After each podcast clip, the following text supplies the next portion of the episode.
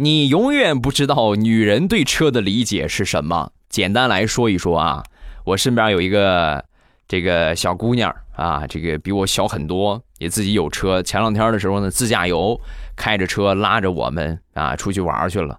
技术啊不是那么很过关，路上追尾了。追尾之后呢，也不是很严重，就是寸劲儿了，正好寸劲儿啊，气囊弹出来了，砰一下，气囊弹出来之后，我们都吓一跳，哎呦，我的天，吓坏了啊！我们都赶紧下来，赶紧下来看看情况。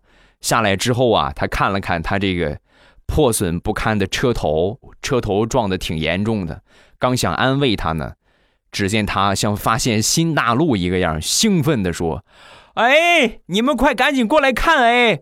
安全气囊居然是粉红色的！我这要是不撞车，真是永远都不知道安全气囊这么好看。哎呦，这个车撞的真值！